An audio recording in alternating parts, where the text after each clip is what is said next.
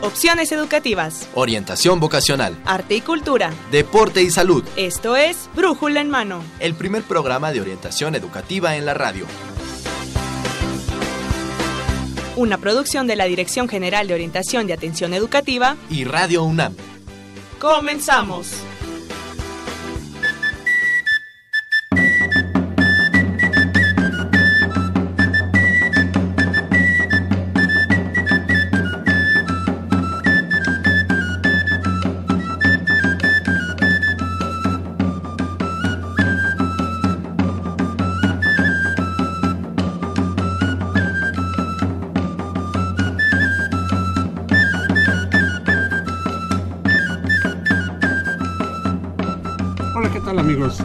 Sean ustedes bienvenidos a este programa. Están escuchando Brújula en Mano, el primer programa de orientación y atención educativa en la radio, el cual es una coproducción entre la Dirección General de Orientación y Atención Educativa y Radio UNAM.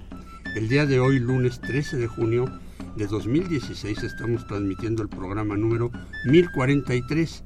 Este es un programa previo al programa de nuestro 20 aniversario que realizaremos desde nuestras instalaciones el próximo lunes nuestras instalaciones en Ciudad Universitaria de la Dirección General de Orientación y Atención Educativa y les daremos a conocer nuestra amplia oferta de servicios, orientación y atención educativa. Por lo pronto, hoy tenemos un tema muy interesante, lúdico, propositivo para las vacaciones de verano que oficialmente han comenzado ya. Y pues me acompañará en los micrófonos mi compañera de la DEGOAE, la maestra Evelia Valdovino Tapia, la cual es orientadora académica, orientadora educativa de la de Guay. Bienvenida, Eve. Muchas gracias, Saúl. Muy buenos días a todo nuestro público, el público que nos acompaña. Ah, si no me escuchan, aquí estoy.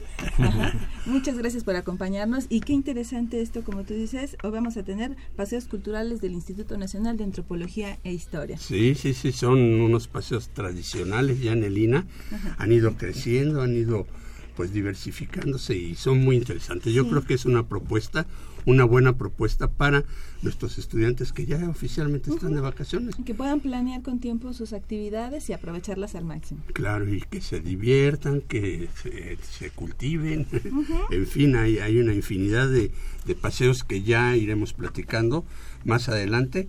Y pues bueno, para comenzar nuestro programa, como ya esta edición, tenemos nuestro noticiero de orientación en corto con nuestros chicos de servicio social, el cual tenemos de lado izquierdo a Lalo Acevedo. Lalo, ¿cómo estás? Hola, muy buenos días, Saúl. Muy buenos días a todos los que nos están escuchando y así ya listo para las vacaciones. Ya, más que listos. Ya, de hecho, ya tenemos algunos días de vacaciones. Sí. Sí. ¿Y, el regreso es hasta? A agosto, me parece que por el 8 de agosto. Sí, pues hay que aprovechar. Bastantes días.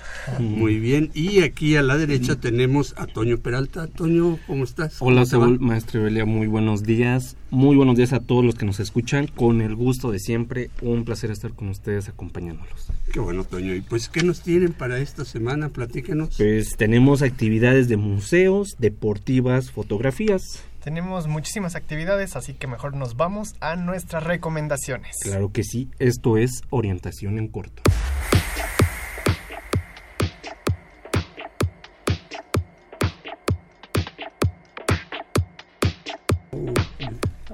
Les tengo una promoción de Teatro Universum, un combo. Esto es un teatro más el museo del Universum por solo 100 pesos. La verdad es que está increíble y no olviden consultar la cartelera. Wow, me parece perfecta la opción. ¿Te gustan mucho los museos, verdad, Lalo? A mí me encantan. Pues, ¿qué te parece ser un embajador del conocimiento? Porque el Museo Interactivo de Economía invita a unirte como becario o prestador de servicio social, ya sea como mediador, tallerista o monitor de atención al público. El cierre de la convocatoria es este 19 de junio. Ah, qué padre, me parece perfecto.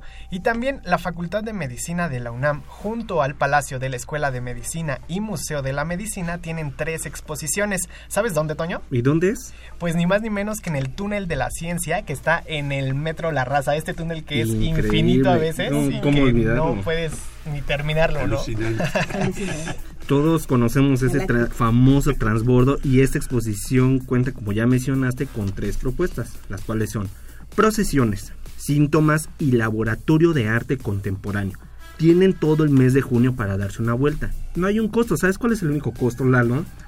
Mm, me quiero imaginar cuál. El boleto del metro, exactamente. Con el boleto vas y vienes. Y fíjate que también el Museo Universitario del Chopo, en el marco del Festival Internacional por la Diversidad Sexual, presenta Batallas en el Misterio, que este, está de martes a domingo y solo cuesta 30 pesos. Solo 30 pesos, pues yo voy a estar ahí, no me lo pierdo. Pero si lo tuyo son los deportes, la UNAM te invita a la segunda carrera por tu salud 2016 se lleva a cabo el 18 de junio de las 8 horas a las 12 horas. Así es, y hay diferentes categorías de 1 a 3 años hasta mayores de 50 años. Tienes hasta el 17 de este mes para inscribirte y si quieren más información, comuníquense a nuestros teléfonos. ¿O qué te parece la opción de la bicicleta? Acudir al bicitren y a su recorrido por los edificios más emblemáticos del campus central, murales y hasta el estadio de Ciudad Universitaria. Los días del recorrido son hoy día lunes de 12.30 a 1.30 y a las 4.30 o si lo prefieren el miércoles de 12.30 a 1.30. Una excelente opción para conocer más acerca de, de deportes, ¿no? ¿Qué te sí, parece también. para hacer un poco de deporte? Perfecto, y conoces a la vez. Y para quienes tienen amor por la fotografía, recuerden que está el segundo concurso de cartel y fotografía, Como te ves, me vi. ¿Cómo te quieres ver? Reflexionando sobre los derechos humanos de las mujeres y hombres en la sociedad mexicana. Yo ya me anoté, esa opción no me la pierdo porque sabes cuáles son los premios. Para el primer lugar son 7 mil pesos, el segundo 5 mil y el tercero 3 mil pesos. Tienen hasta el lunes primero de agosto para enviar su propuesta. Ah, Dinero que no te cae nada mal. a nadie le cae nada mal. Así les recuerdo que también es, tienen que ingresar al portal de la Dirección General de Orientación y Atención Educativa para que conozcan todos los talleres que tenemos para ustedes. Por ejemplo, sentimientos y emociones o la de preparando mi entrevista de trabajo. O si lo prefieren, estrategias de aprendizaje. Y para que conozcan todo lo que sucede en este programa de Brújula en Mano, pues conéctense a nuestro canal de YouTube en este momento. También si tienen alguna duda sobre fechas, horarios de actividades, ¿por qué no nos pueden llamar a la cabina? Les doy los números ahorita mismo, anoten 5536 8989 o también 5536 4339. Y también nos pueden buscar a través de nuestras redes sociales por Facebook Brújula en Mano y Twitter Brújula en Mano. Me parece perfecto, pues esto fue Orientación en Corto, los orientaron Eduardo Acevedo y Antonio Peralta. Regresamos los micrófonos a Brújula en Mano.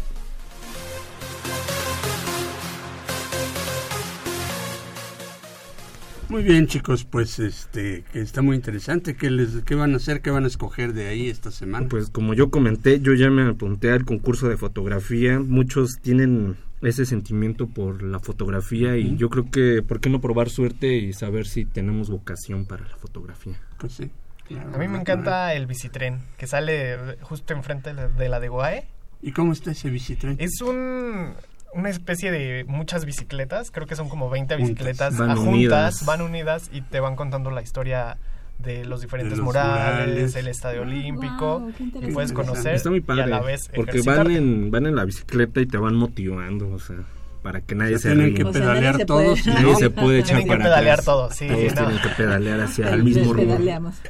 Nada de que no pedalea. Y, si agarra velocidad, ¿cómo frena eso? Así, eh, digamos, hay un conductor enfrente y ya él se encarga de ir manejando y moderando la velocidad. Pues las opciones de los museos, también que no las olviden, las promociones que vimos me parecen muy interesantes y pues muy adecuadas para estas vacaciones que se vienen. Claro, claro, y ahorita de los museos universitarios, todo antes de que también se vayan de vacaciones, creo que varios de ellos. Y para los que no vayan, pues tienen una opción. Pero está el Chopo y San Ildefonso, creo que abren, ¿no? Todo el verano. Sí, sí. Hay opciones para quienes ya están de vacaciones y no han salido, no salen fuera de la ciudad, tienen muy buenas opciones. Y si no, se las seguiremos dando. Muy bien, chicos, pues qué interesante. ¿Querías aclarar algo que era el programa que ve?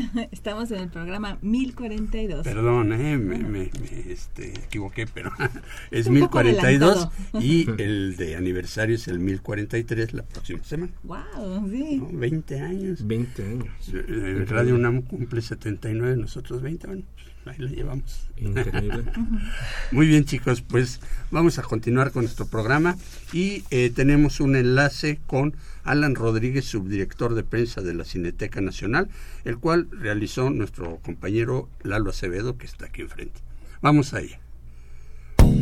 Hola, ¿qué tal? Muy buenos días a todos los que están escuchando Brújula en Mano. Mi nombre es Eduardo Acevedo y el día de hoy se encuentra en la línea telefónica Alan Rodríguez, quien es el subdirector de prensa de la Cineteca Nacional. Hola, ¿qué tal? Muy buenos días, Alan. ¿Cómo estás? Muy bien, Eduardo. Muchas gracias. ¿Tú qué tal? Muy bien, gracias. Oye, gracias por eh, también atender la llamada, que nos vas a platicar un poco acerca de eh, los estrenos que ahorita tiene la Cineteca Nacional para todos los radioescuchas de Brújula en Mano. Así es, Eduardo. Te comento que, como todos los fines de semana, Cineteca Nacional incorpora nuevos títulos a su cartelera y este fin de semana, pues no es la excepción. Contaremos con dos nuevos títulos. Eh, el primero de ellos es una película de origen holandés llamada Príncipe, de un cineasta de ese país, Sam de Jong, que de hecho se trata de su ópera prima. Pues es una película que tuvimos ya la oportunidad de ver por acá en el 35 Foro Internacional el año pasado y que todo, tuvo muy buena muy buena respuesta. Príncipe eh, trata la historia de un adolescente que se enamora de la guapa, digamos, del barrio, que no necesariamente anda con el chavo guapo del barrio, sino con el más mafioso. Y pues el relato va sobre esta relación y también la complejidad que conlleva este periodo de la adolescencia, en la que también eh, supone pues muchas tensiones, muchos choques, muchas inseguridades. Entonces la narrativa de Príncipe es una narrativa agradable, sobre todo para el público joven. Bueno, pues El Príncipe realmente es una película creo que bastante disfrutable. ¿Y cuál es el segundo? Mala Crianza es un título pues muy singular, Eduardo, porque se trata de un largometraje de origen salvadoreño, porque nos habla justamente de las dificultades, las carencias y del contexto de producción de cine en un país eh, muy cercano a nosotros como es el, el Salvador, ¿no? Claro. Y eh, pues eh, Mala Crianza es una película que deja ver toda esta realidad complicada, digamos, que aqueja en lo social, en lo político y en lo económico sobre todo a sus habitantes de, de, El Salvador.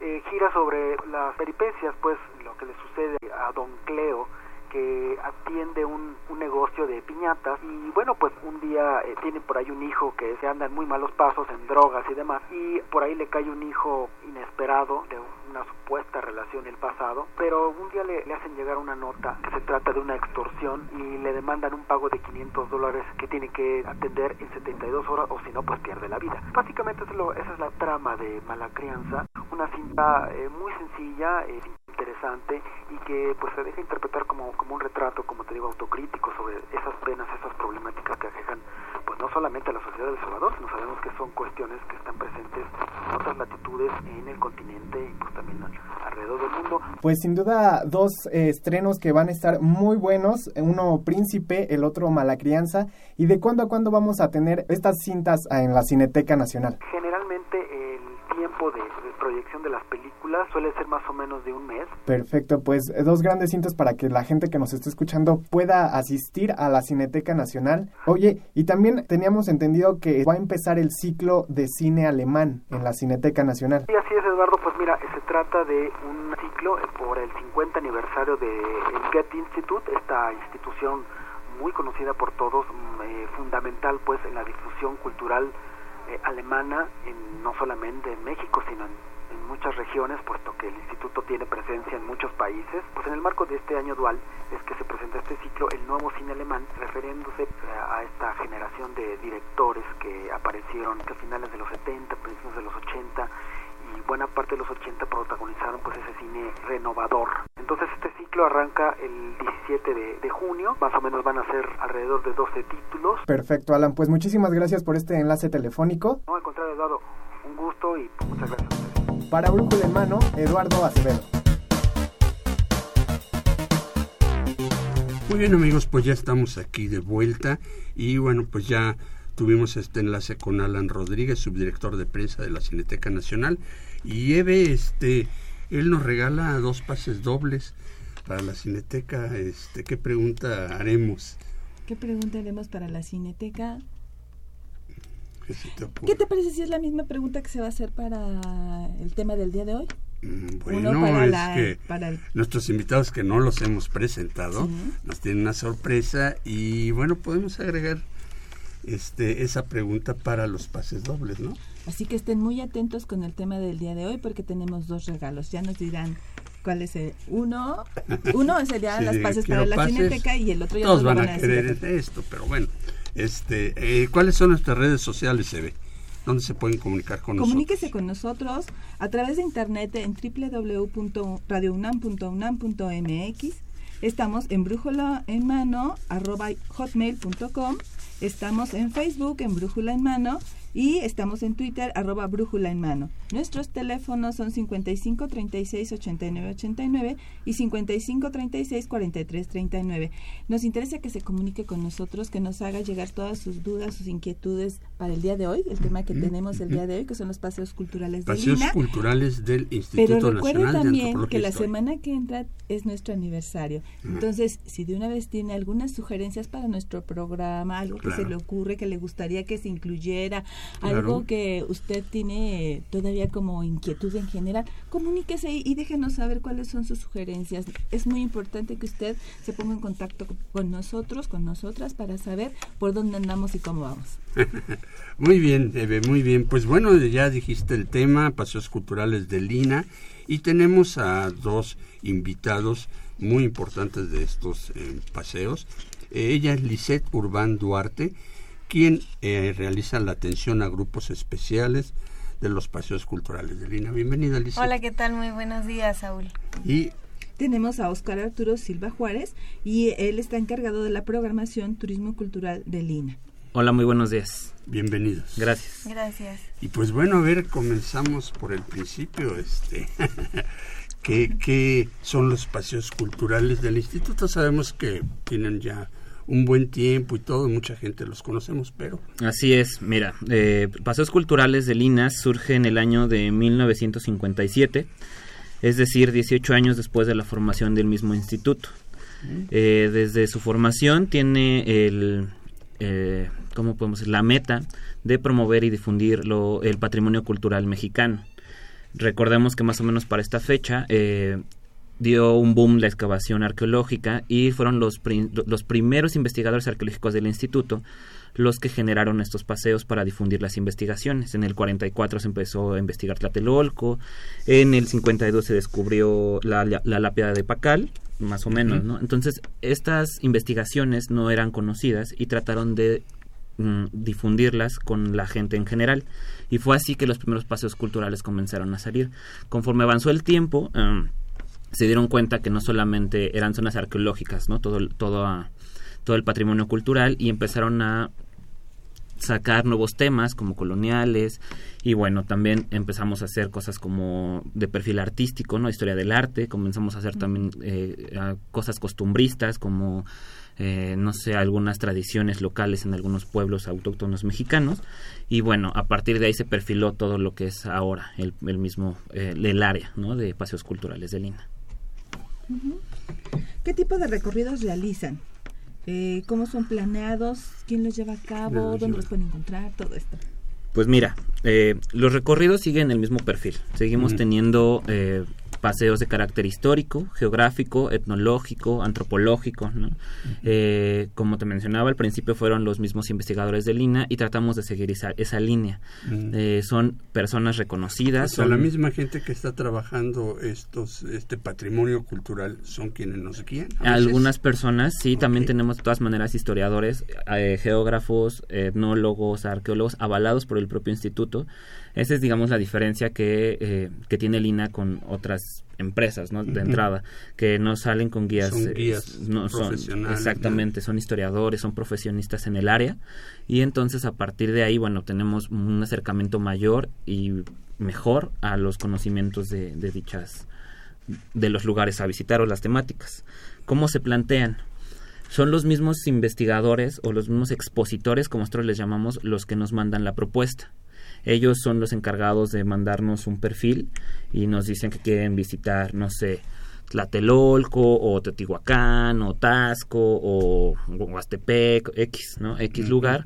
Y entonces nosotros ya nos podemos coordinar. En algunas ocasiones también nosotros hacemos los paseos y se los nosotros se los eh, proponemos a ellos a ver si es posible la realización. Es que ellos son expertos en la materia.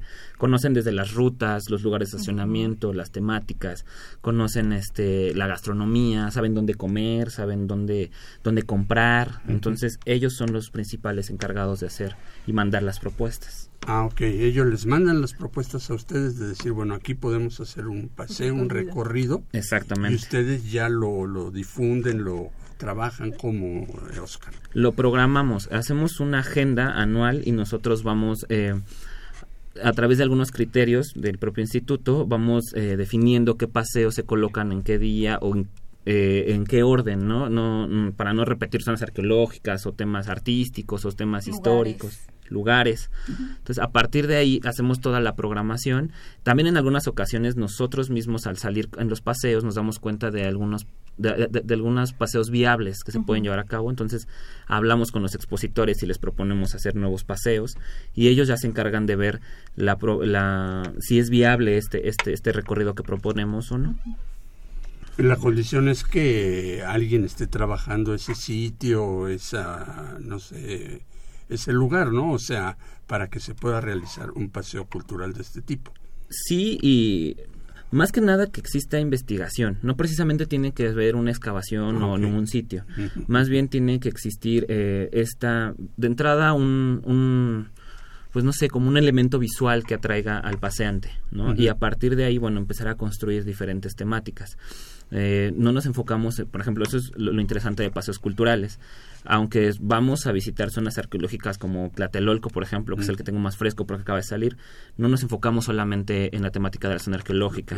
No vimos también la iglesia de, Santiago Tlatelolco, vimos un poco de siglo XX a través de, la, de la misma Plaza de las Tres Culturas. Entonces, vamos diversificando, nosotros vamos planteando temáticas y ellos son los que se encargan de ver si esa temática es viable o no, o si ese lugar es viable para poder llegar o no o en caso de los paseos geográficos.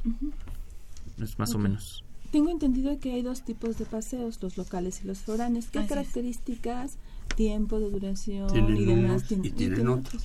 Exacto, eh, tenemos paseos peatonales, como nosotros los llamamos, y normalmente son dentro de la Ciudad de México.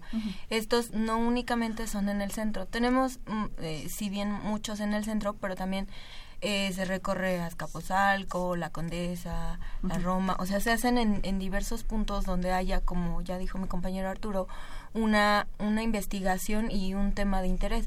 Incluso, más bien, vamos también eh, a los lugares que, pues, de cierta manera representan algo para para el mismo lugar.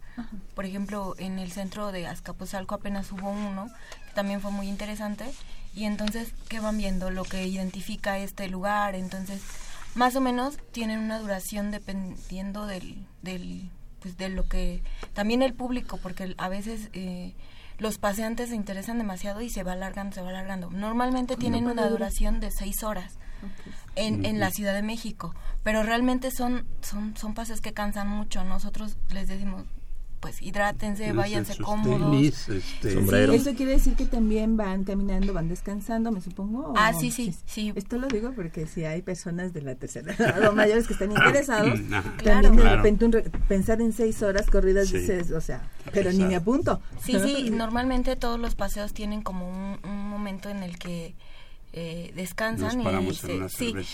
De hecho, sí, ah, tenemos muchos paseos en los que se paran en cantinas o en cafeterías y, y bueno, en ese mismo momento también charlan entre todos y se hace una unión de grupo y, y empiezan a platicar sus propias experiencias en los lugares o o diferentes anécdotas. Entonces, realmente los paseos peatonales sí son muy concurridos y, en, bueno, tienen mucho éxito en la Ciudad de México.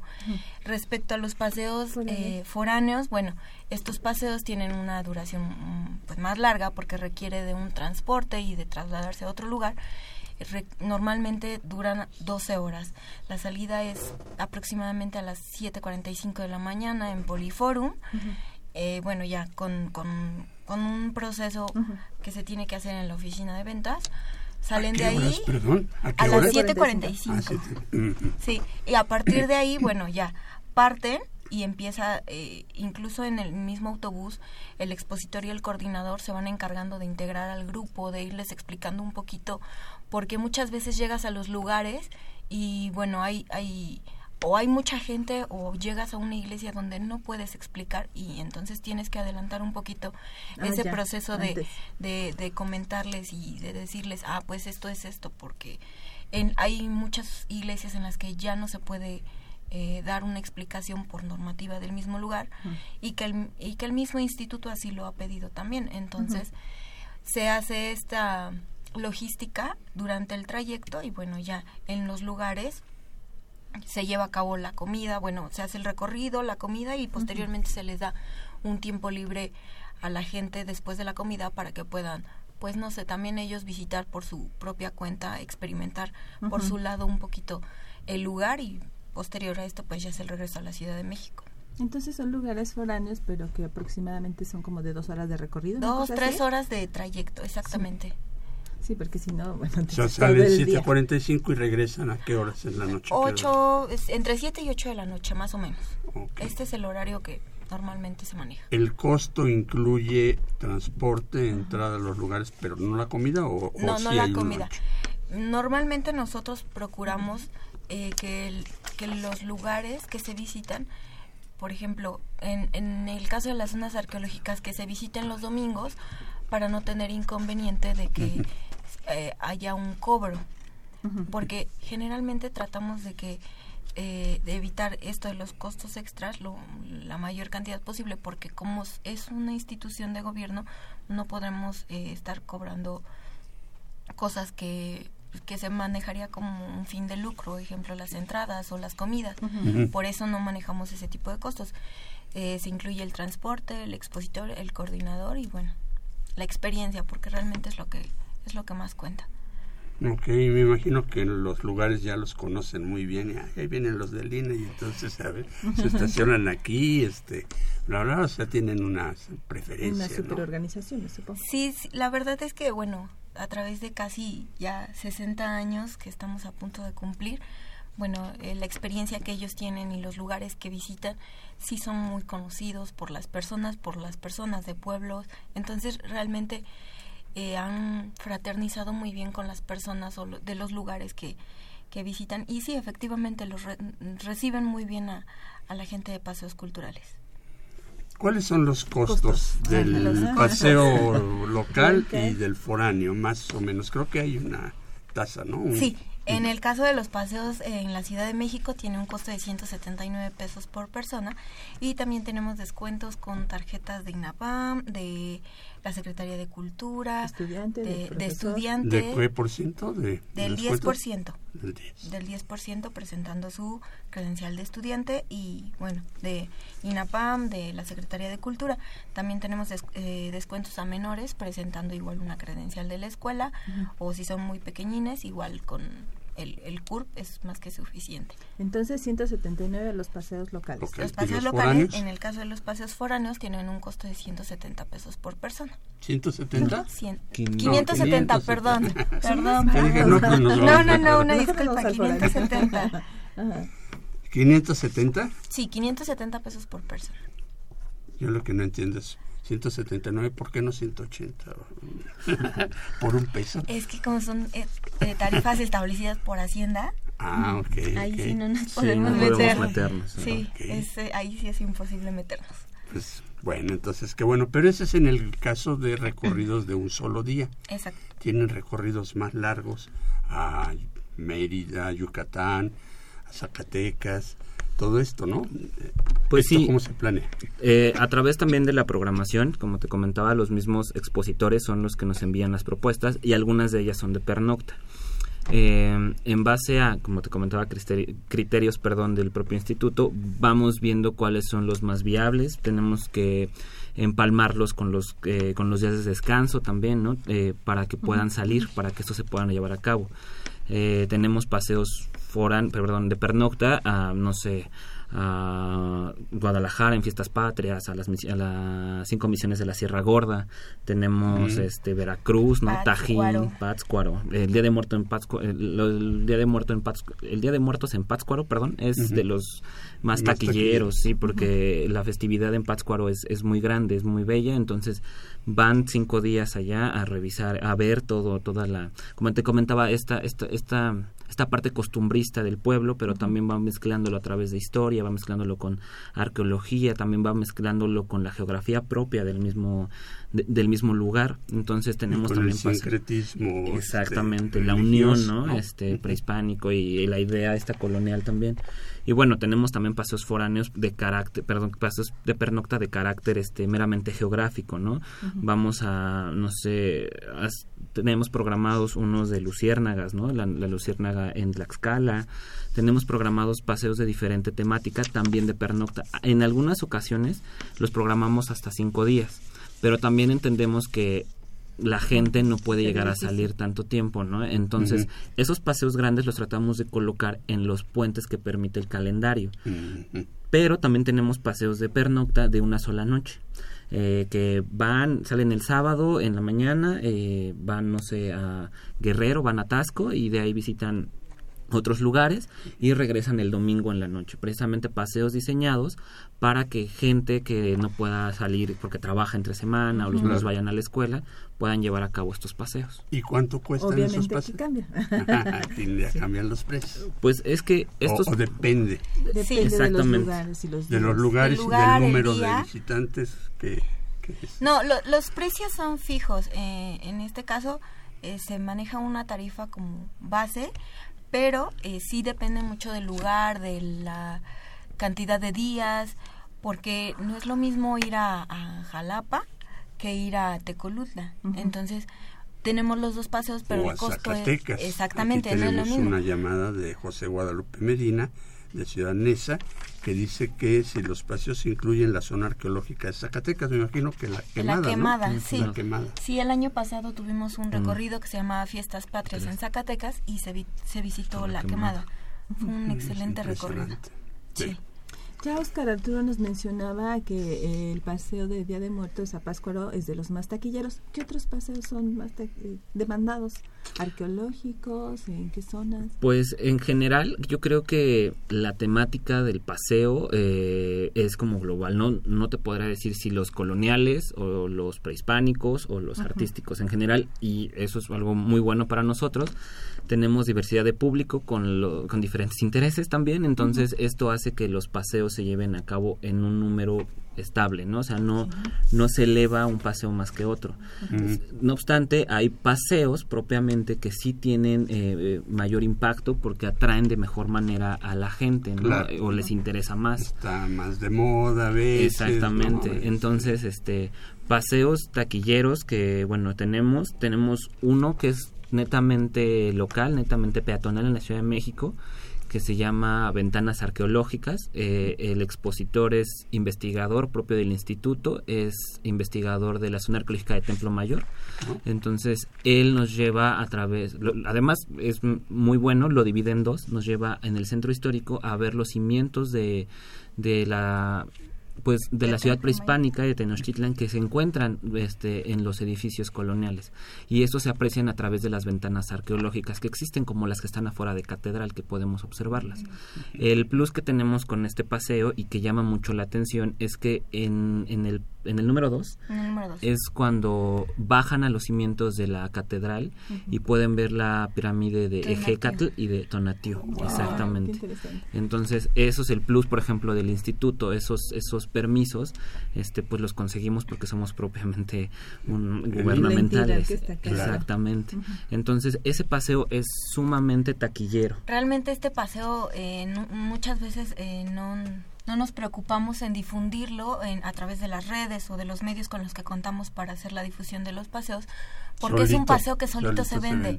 Aparte de que sí tiene un cupo eh, limitado y, y, sí, ya realmente cuando llegamos al tope, bueno, decimos al siguiente mes, porque aparte se exacto, seguido. Exactamente, cada se podría decir que cada dos meses, por ejemplo, este mes nos toca ventanas dos, el mes que sigue nos toca ventanas uno y así va sucesivamente. Entonces, realmente por eso también no nos preocupamos tanto de... ¿Son seriados?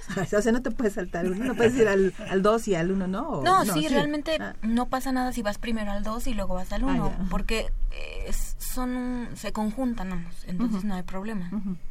Oye, todos los expositores son muy buenos oradores, o sea, que a todos les gusta platicar este su materia de trabajo y demás. Pues tenemos ese... habrá algunos que así como, no, pues... Tenemos ese mal hábito. Eh, yo empecé como expositor también, pero bueno, me fui, me fui apegando un poco más a lo que es el área administrativa del propio instituto, bueno, del área de paseos culturales. Entonces, tenemos ese mal hábito, somos bastante habladores y este y no nos pueden dar cuerda porque nos vamos de, Pues ahorita por lo pronto vamos a hacer este una pausa, vamos a ir a una cápsula, pero nuestros invitados nos tienen un regalo. Este, Les hablábamos al principio de dos regalos. Uno que es del Los pases dobles a la Cineteca, Nacional el día de lunes a jueves en la función que, que quieran.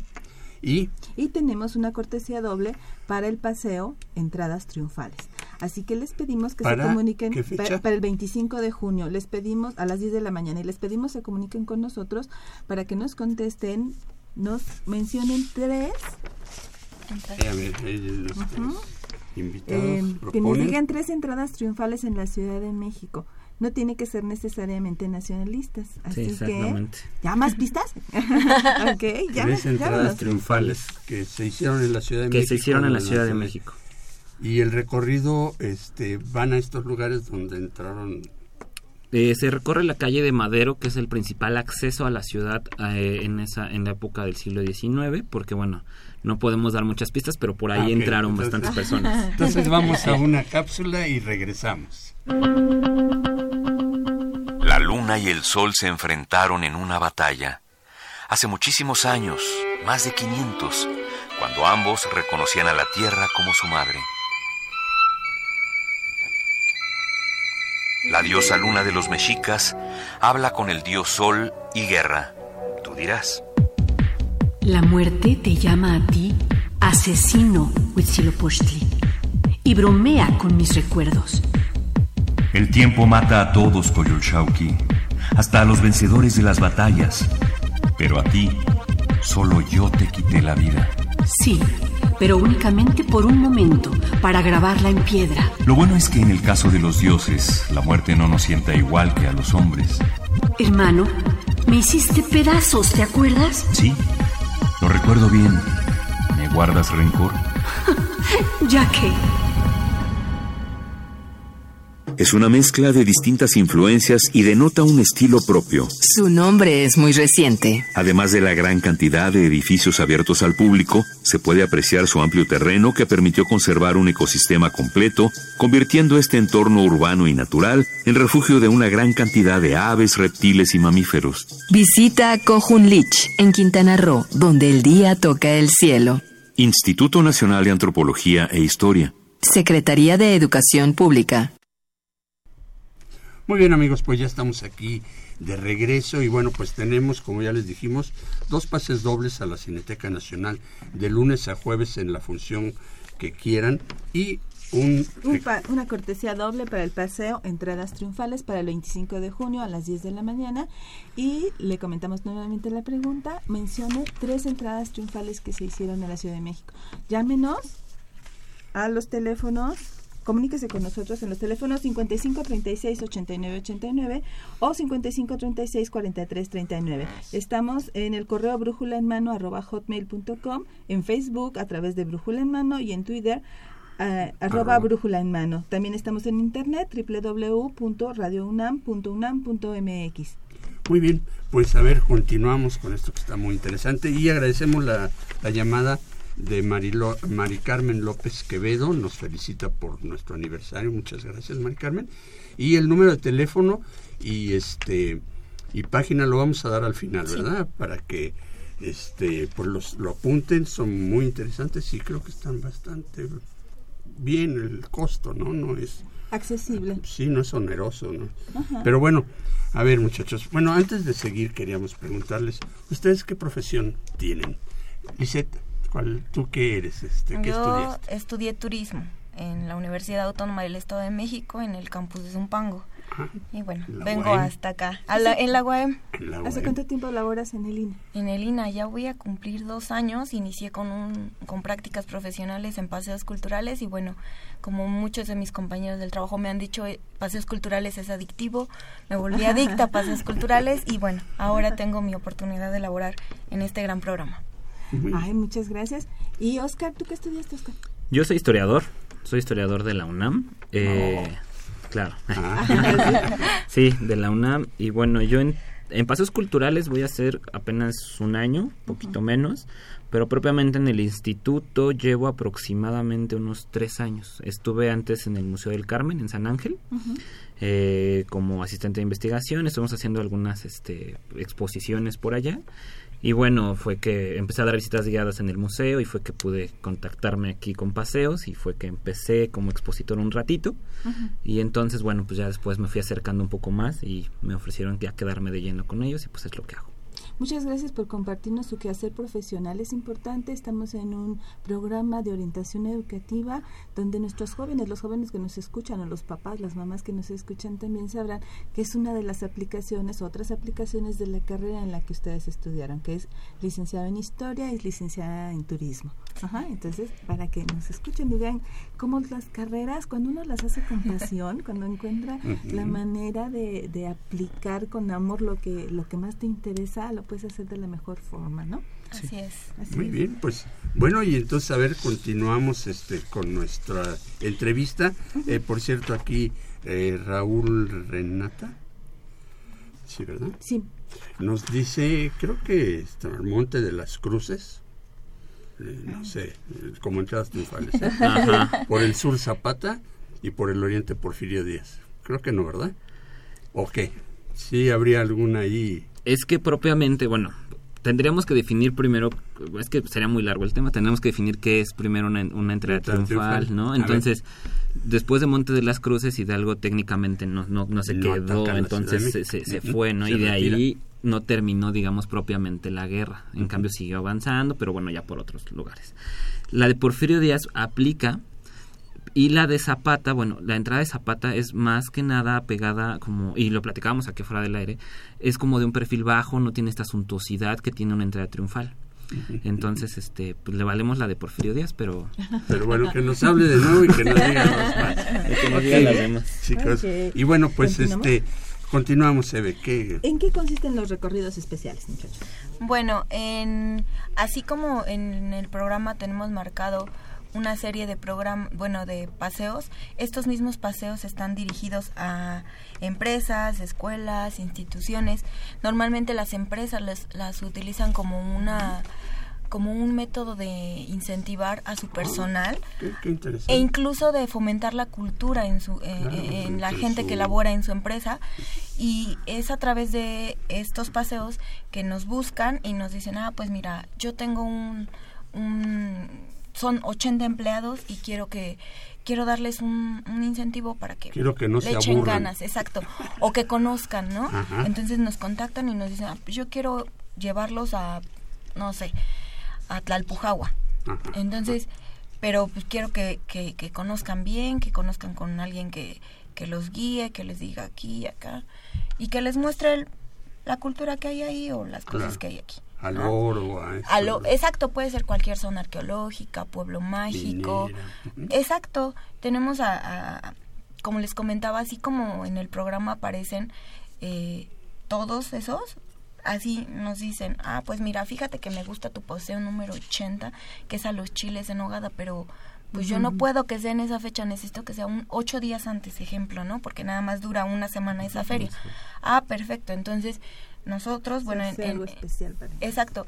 En mi caso empezamos a ver la logística, me apoyo aquí de Arturo, que es el que me ayuda a contactar a, los expositores y empezamos a armar la logística con otra compañera que está ahora trabajando, eh, que es de operaciones, nuestra compañera Mónica, alguien tenía que trabajar, nuestra compañera Mónica nos ayuda en, en el caso de los transportes y bueno, entre los tres hacemos un conjunto para que este paseo salga eh, y los llevan en nuestros expositores y bueno, lo mismo pasa. En este caso, ellos nos dicen que el punto de reunión, la hora de salida y bueno, ponen algunos, algunas condiciones que se les da eh, por ser un paso especial.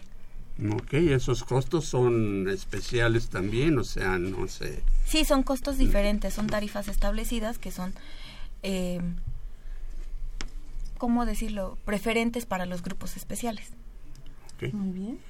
Eh, nos llama Berta Navarrete Ruiz de la colonia Juárez, delegación Cuauhtémoc, y nos dice que las entradas triunfales Madero, Francisco Villa y Zapata y el ejército trigarante. Y tenemos aquí la llamada de Luis Manuel Vargas Medellín, de Tláhuac. Él nos menciona la entrada de Iturbide, Juárez y Madero y nos manda felicidades, felicitaciones por el programa. Muchas gracias. Eh, también nos llama Edgar Ramírez Aguilar, de la Miguel Hidalgo. Él nos menciona el triunfo de la revolución, entrada trigarante, el ejército del sur y división del norte. Muy bien. Pues hicieron la tarea, fueron al, libro, correcto.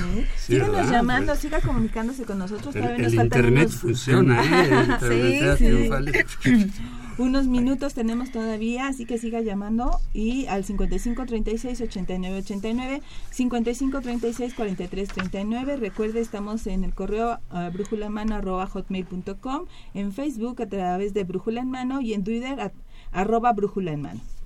Bueno, muy bien, pues entonces esos son los recorridos especiales y eh, ¿cómo se pueden contratar? O sea, ¿con qué temáticas eh, yo puedo proponer algo? Decir, por ejemplo, me interesan las haciendas ah, de Hidalgo, ¿no? Sí, sí. Y entonces ustedes ya tienen, tienen un catálogo, puede uno consultar en en internet o demás un catálogo de recorridos? Lo que normalmente hacemos es que le pedimos al, pues, al usuario en este caso que visite la página de internet de Paseos Culturales y ahí está el programa, están programas de otros años, entonces pueden realmente el, se, tomaría como un catálogo, pueden revisar todos los paseos y a partir de ahí nos pueden llamar y nos pueden decir, ejemplo, haciendas pulqueras de Hidalgo. Ah, pues yo quiero ir a las haciendas pulqueras pero lo quiero en idioma inglés porque son unos... O, alemán. O alemán, exacto. Entonces... ¿Qué otro? Ah, pues también tenemos el francés, italiano. Ah, Entonces, eh, ah, sí, tenemos ahí un poquito, este, le han echado, le han echado ganas nuestros expositores a los a los idiomas. Entonces, este, esta misma temática de, de, un paseo o que usted haya ido a, ustedes hayan ido a un paseo eh, que les haya gustado, no sé, mariposa monarca, ah, pero yo quiero que mi empresa lleve mariposas monarca en el año que viene, porque tengo tres grupos, ah, pues los llevamos. Entonces, se pueden, se pueden basar en, el programa. El fin de semana fui a Cocoyoc y bueno, este pasamos ahí por Huastepec. Y ahorita que decían, por ejemplo, vi las, los ingenios azucareros. Yo creo que sería un recorrido muy interesante porque por ahí hay muchos, ¿no? Existe una una probabilidad, no queremos anunciar mucho el, programa del siguiente año que estamos elaborando, eh, pero sí eh, dependemos en algún, como te comentaba, eh, de las propuestas de los expositores, pero nosotros podemos sugerirlas una. Y esto de los ingenios azucareros ya lo veníamos pensando porque es un tema interesante. Y bueno, ojalá el próximo año esté, esté incluido. Y si no, bueno, con un especial, si lo quieren visitar, le llaman a Liz y ya vamos generando el paso especial para las personas. ¿no? Este, eh, ¿Nos podrían platicar un poquito algunas de las políticas de operación que se llevan a cabo para realizar los eh, diferentes recorridos? Tienen ustedes, ¿verdad? Unas políticas ya establecidas para esos viajes, o sea... Sí. Eh, bueno, realmente em, habla un poquito de los descuentos, que ya habíamos platicado esto de los descuentos a INAPAM, estudiantes, Secretaría de Cultura, el Ejército y esto. Eh, también eh, nos indica que, bueno, de, ah, muchas veces por cuestiones que se salen de nuestro control, se llega a cambiar el, el expositor porque los expositores también tienen sus fans y entonces ah, tenemos la ah, gente que, que dice, no, bueno, es que está la historiadora tal, pues yo voy a todos los de la historiadora tal. Eh, de repente por cuestiones que se salen de nuestro control, se tienen que cambiar, también a veces se nos enferman, tienen problemas personales y es comprensible, nos vemos en la forzosa necesidad de cambiarlos. Esto está dentro de las políticas porque también luego muchas veces la gente se molesta, pero no es algo que nosotros quisiéramos que A veces ni el expositor tampoco. Exacto. Está fuera sí, sí. Muy bien, pues vamos a una cápsula informativa este y regresamos pues ya para la recta final de nuestro programa este, adelante. ¿Qué haces? ¿Para qué quieres todos esos libros? ¿Inglés? ¿Ética? ¿La Constitución? ¿Historia de México?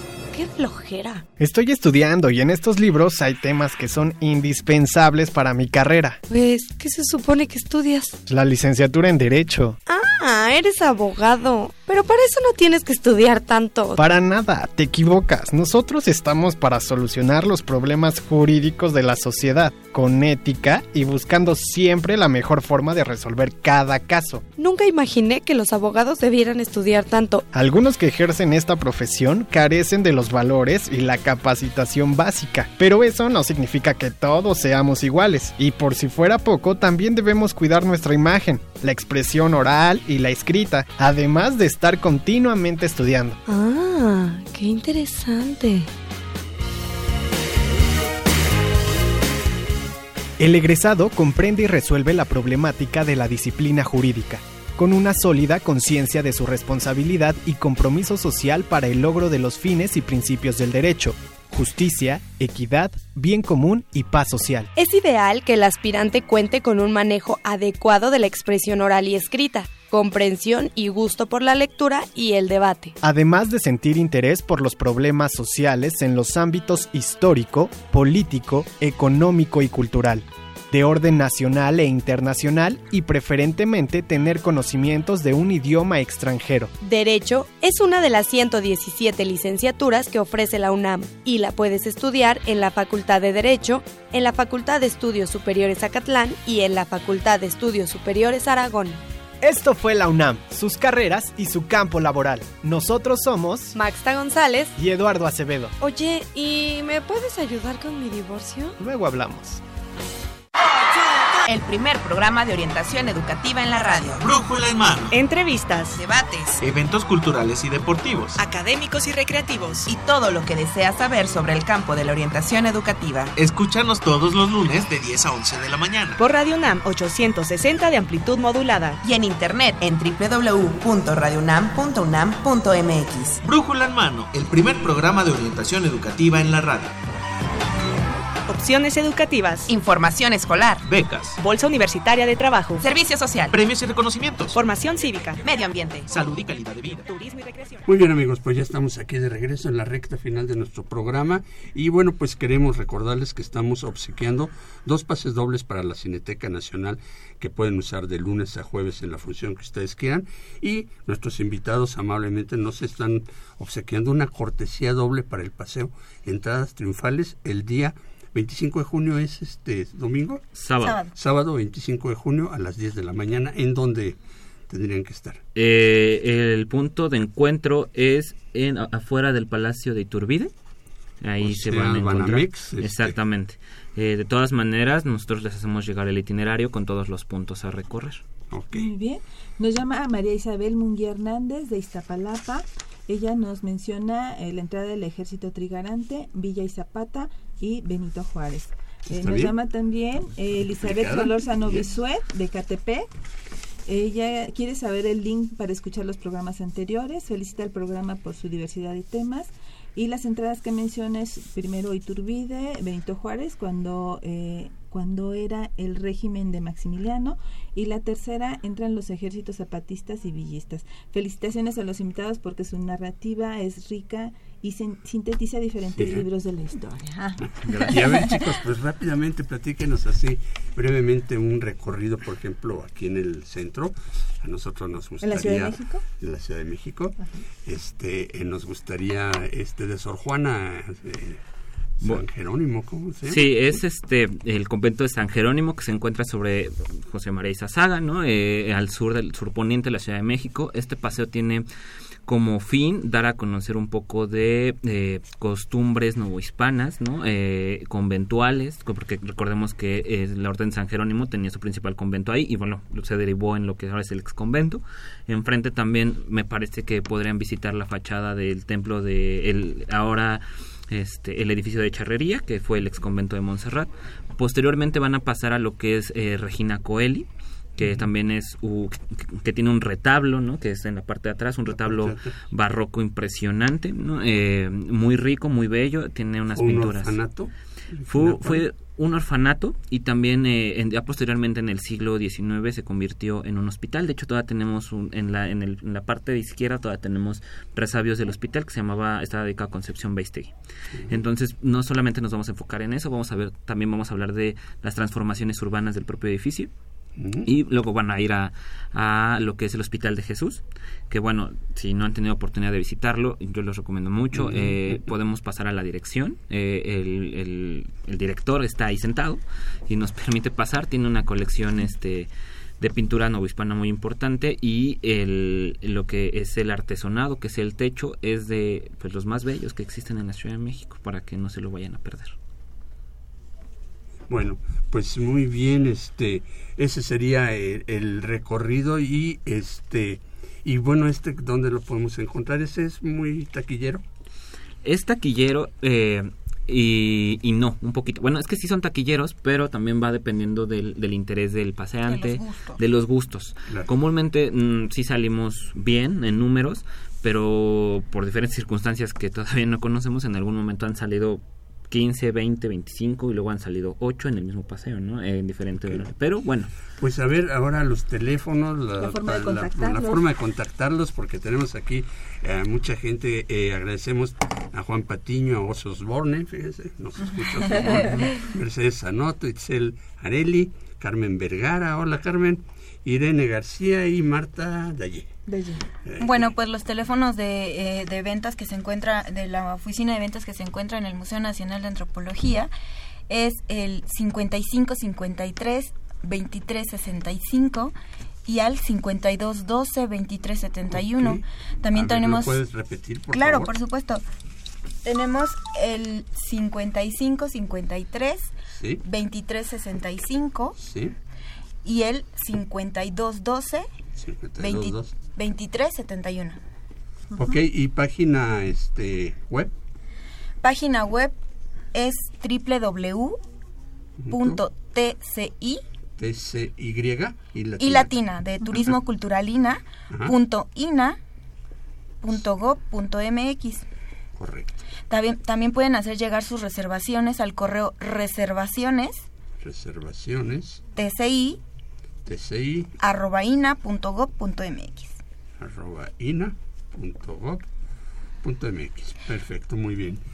Arely, pues este, les agradecemos mucho. Ya es hora de retirarnos, ni modo. Es nuestro verdugo el tiempo. Y queremos rápidamente que seleccionen aquí en el sorteo este pues el, La mano santa. el, el paseo primero el, pa- el paseo o los primero los La este las cortes las ¿cómo se llaman? los pases de la cineteca no quién es Berta Navarrete Ruiz de la colonia Juárez Cuauhtémoc. otro de este de la cineteca ¿Están seguros que no tienen otra cortesía? Este, lo platicamos. eh, ¿Cómo ves? Les podemos hacer llegar la Ok. bueno entonces Es, es sería- para la cineteca qué es Para la cineteca es eh, Raúl Renata de la Miguel Hidalgo. Ok, entonces estos nos los dan por acá. Y ahora para las eh, cortesías de recorrido, no, sin que se metan en problemas. No, si no. tienen uno, pues sí, ¿eh? no, podemos regalar otro quizás en otro recorrido. para otro recorrido. No, eh, que el que vendría sería el de Sor Juana. Ok, el de No, Sor ¿les Juana me parece? perfecto. Dos cortesías. Entonces, ok. ¿ese sería para Sor Juana? ¿O es el de entradas triunfales? Entradas, Entradas triunfales. ¿Entradas triunfales? Ok. ok, para Luis Manuel Vargas, Medellín, de Tláhuac. Ok, y El otro es para eh, Sor Juana Edgar Ramírez Aguilar, también de la Miguel Hidalgo. Perfecto. Pues muchísimas gracias. Gracias, Oscar, por estar aquí. Gracias, eh, eh, Lisette. Muchísimas gracias. Gracias. Gracias por su información, de verdad Y es pues- muy interesante. Pues bueno, este nos despedimos. La próxima semana, como ya les dijimos, tenemos el programa de aniversario desde nuestras oficinas y agradecemos en los controles técnicos a Socorro Montes, en la producción y locución a Marina Estrella, Fabiola Benítez, Eduardo Acevedo, en la producción de TV en YouTube, este, pues ahora eh, Miguel González, este, en la realización Marina Estrella y en los micrófonos Evelia Valdovinos. y Saúl Rodríguez. Nos vemos la próxima semana. Gracias.